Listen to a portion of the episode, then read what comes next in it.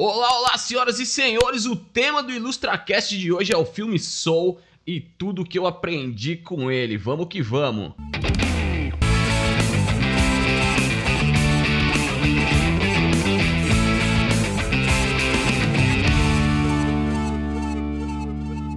Muito bem, muito bem, sejam muito bem-vindos a essa nova edição aqui do IlustraCast, agora em áudio e vídeo. Se você tiver no YouTube, você tá vendo vídeo aí comigo desenhando o personagem de Soul desse filme. A gente vai falar sobre essa parte técnica daqui a pouco. E se você tiver no Spotify, você vai estar tá ouvindo também um pouco sobre não só a parte técnica, né, mesmo sem ver, eh, mas também sobre a minha percepção e o que a gente pode aprender com este tema de hoje. Eu vou fazer isso muitas vezes, então se você está aí no Spotify, cola lá no YouTube para ver o áudio desse podcast aqui. Aproveita, se inscreve no canal também. E se você está no YouTube, aproveita e assina lá o, o canal do podcast no Spotify para você também poder uh, ouvir e deixar salvo aí para ouvir mais vezes. Certo? Vamos que vamos então, vocês já estão vendo, quem está assistindo já está vendo na tela aí o desenho sendo feito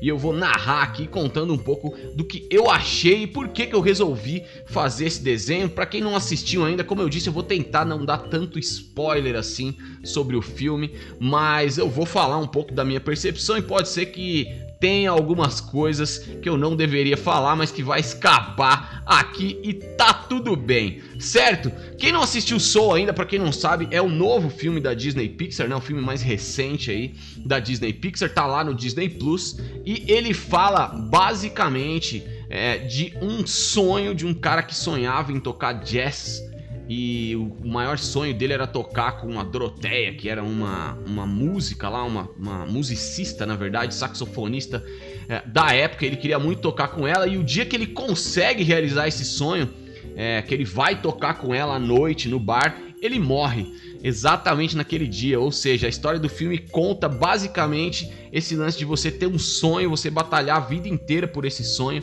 e no dia desse sonho você morre. E aí? Como é que você vai lidar com isso? E aí a história do filme é exatamente ele tentando voltar para a Terra para poder realizar esse sonho. Isso aí é sensacional. Eu achei muito legal porque primeiro porque Soul a, a, a tradução literal de Soul é alma, certo? Mas Soul também é um estilo musical que está muito relacionado ao jazz ali, que é o, onde se passa, né? O jazz é a, é a, a espinha dorsal do filme, tudo gira em torno do jazz.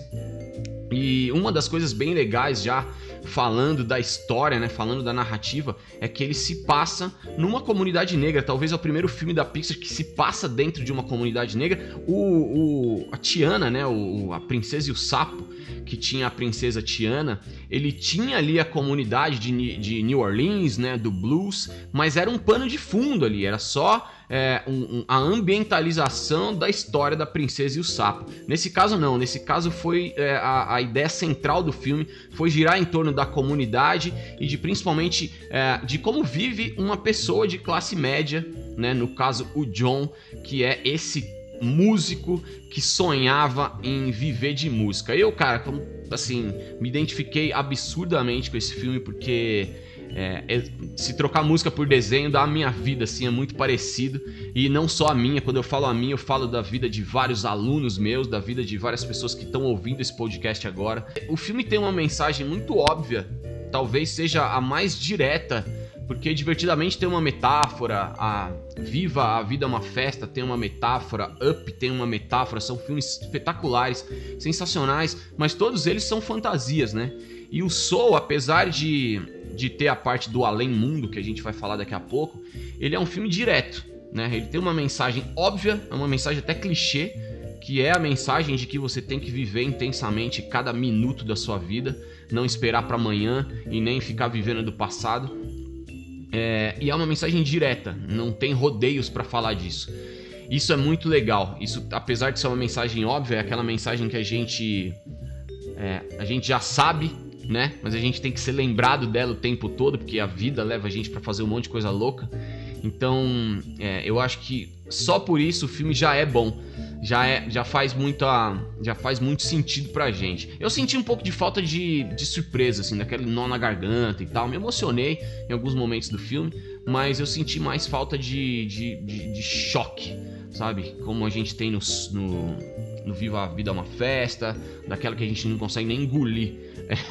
É, mas o filme é espetacular. E ele tem muito bem esse lance de propósito e missão, a diferença entre as duas coisas, sabe? Tem uma tem uma cena desse filme na barbearia que é quando eles vão. Aí eu, de novo, vou tentar não dar spoiler aqui, então não vou me aprofundar no que acontece. É, quem não assistiu, assista. Eles vão na barbearia e tem uma aula.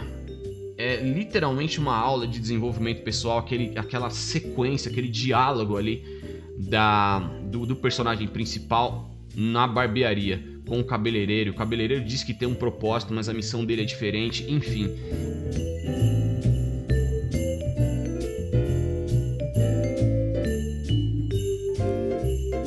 No filme, na parte de, da além-vida, tem três fases, né? Tem a fase da pré-vida, que é quando as criancinhas ou as alminhas, né? As almas é, vêm para a Terra. Então essa etapa é muito legal porque elas escolhem o propósito delas, elas têm que se apaixonar por alguma coisa ainda lá no céu para poder vir para a Terra com esse propósito, né? Então, por exemplo, é, o propósito de ser músico, ou ela se apaixonou pela música, então ela vai vir para a Terra e vai se apaixonar pela música como humano. Ela se apaixona pelo, pela arte, pelo desenho, pelo automobilismo, pelo esporte, enfim, por qual esporte, né? É bem específico. E ela vem para cá, essa alma vem para cá e vai crescer como uma pessoa apaixonada por aquilo. Essa é a pré-vida. Depois tem o além-vida, que é onde ele foi depois que ele morreu. E nesse além-vida, é, basicamente tem um resumo da sua vida ali e você e ele entrou para tutoria. Ele foi ser um tutor dessas novas alminhas para poder mostrar para essas almas tudo que ela vai encontrar aqui na Terra e no que, que ela pode se apaixonar. É, se você entender esse contexto, você vai perceber que vale a pena o filme só por isso. E aí tem uma coisa que eu achei muito legal, que é o meio do caminho.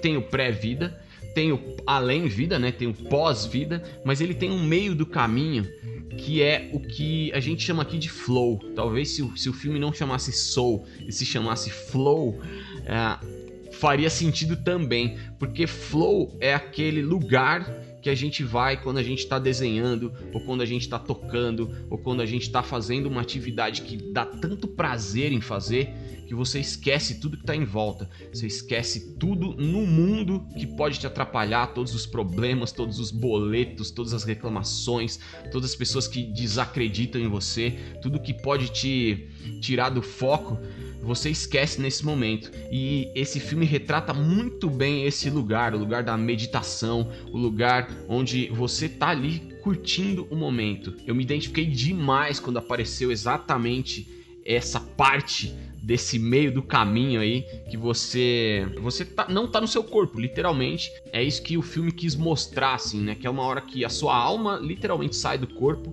sem que você ter morrido.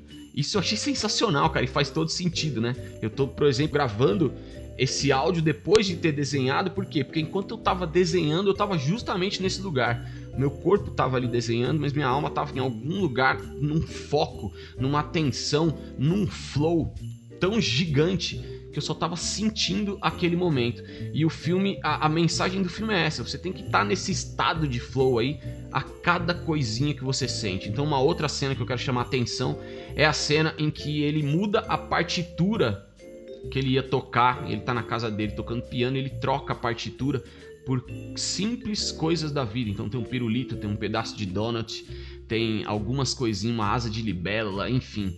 É, não vou de novo dar detalhes aqui de spoilers, mas vocês vão entender exatamente isso, que a felicidade está na, nas pequenas coisas e, e a ideia é essa, como é que eu consigo entrar nesse estado de flow a todo momento, a cada respiração que eu der, a cada passarinho que eu ver voando, a cada hora que eu brincar com a minha filha, é, enfim, eu acho que essa é a grande mensagem do filme. A gente, como artistas, a gente que desenha, a gente que toca algum instrumento, enfim, é, a gente já tem essa ideia do que é estar num estado de flow, porque quando a gente desenha, quando a gente está é, praticando a nossa arte, a gente vai para esse lugar.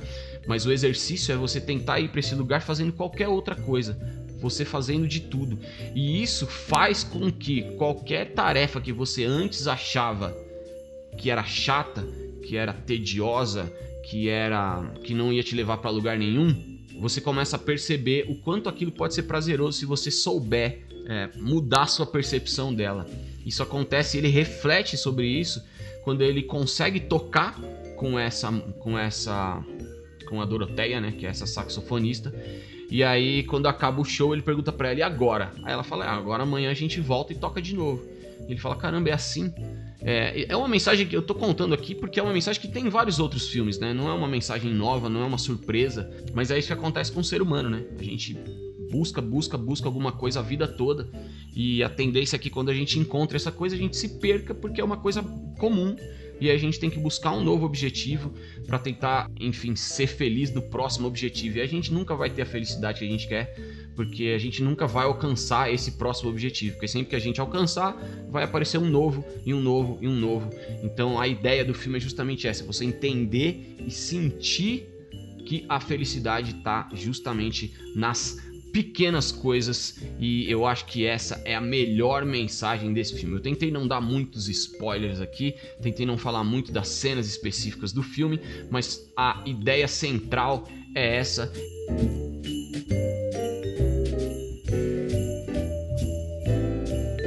Agora falando um pouco sobre a parte técnica, é, o filme é espetacular no sentido de design de personagem, de finalização, de iluminação, de animação. Cara, a qualidade de Pixar é outro nível, né? Então não tem muito o que falar assim, os detalhes do cabelo, é, dos cabelos, né, cara, dos tipos de cabelos diferentes, as texturas da roupa, enfim, tem uma cena de, de que, que eles estão na, na rua em Nova York ali com a multidão andando e é espetacular, assim, é de, é de ficar encantado com a qualidade e a perfeição daquela cena, desde os cenários até as roupas, até tudo que acontece ali, é espetacular, assim, é de ficar indo e voltando você assistir um monte de vezes.